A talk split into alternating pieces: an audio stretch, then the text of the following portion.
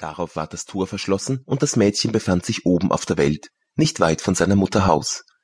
Und als es in den Hof kam, saß der Hahn auf dem Brunnen und rief, Kikeriki, unsere goldene Jungfrau ist wieder hie. Da ging es hinein zu seiner Mutter, und weil es so mit Gold bedeckt ankam, ward es von ihr und der Schwester gut aufgenommen. Das Mädchen erzählte alles, was ihm begegnet war, und als die Mutter hörte, wie es zu dem großen Reichtum gekommen war, wollte sie der anderen, hässlichen und faulen Tochter gerne dasselbe Glück verschaffen. Sie musste sich an den Brunnen setzen und spinnen, und damit die Spule blutig ward, stach sie sich in die Finger und stieß sich die Hand an die Dornenhecke.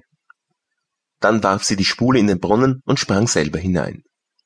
Sie kam, wie die andere, auf die schöne Wiese und ging auf demselben Pfad weiter. Als sie zu dem Backofen gelangte, schrie das Brot wieder. Ach, zieh mich raus, zieh mich raus, sonst verbrenn ich. Ich bin schon längst ausgebacken. Die Faule aber antwortete. Da hätte ich Lust, mich schmutzig zu machen. Und ging fort. Bald kam sie zu dem Apfelbaum, der rief, Ach, schüttel mich, schüttel mich, wir Äpfel sind miteinander reif.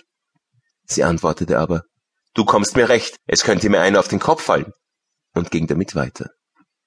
Als sie vor der Frau Holle Haus kam, fürchtete sie sich nicht, weil sie von ihren großen Zähnen schon gehört hatte, und verdingte sich gleich zu ihr. Am ersten Tag tat sie sich Gewalt an, war fleißig und folgte der Frau Holle, wenn sie ihr etwas sagte, denn sie dachte an das viele Gold, das sie ihr schenken würde. Am zweiten Tag aber fing sie schon an zu faulenzen. Am dritten noch mehr, da wollte sie morgens gar nicht aufstehen. Sie machte auch der Frau Holle das Bett nicht, wie sich's gebührte, und schüttelte es nicht, dass die Federn aufflogen. Das ward die Frau Holle bald müde und sagte ihr den Dienst auf. Die Faule war das wohl zufrieden und meinte, nun würde der Goldregen kommen.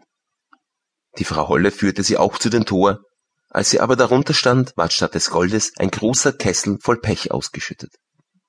Das ist zur Belohnung deiner Dienste, sagte die Frau Holle und schloss das Tor zu. Da kam die Faule heim, aber sie war ganz mit Pech bedeckt, und der Hahn auf dem Brunnen, als er sie sah, rief Kikeriki, Kikeriki, unsere schmutzige Jungfrau ist wieder hie. Das Pech aber blieb fest an ihr hängen und wollte, solange sie lebte, nicht abgehen.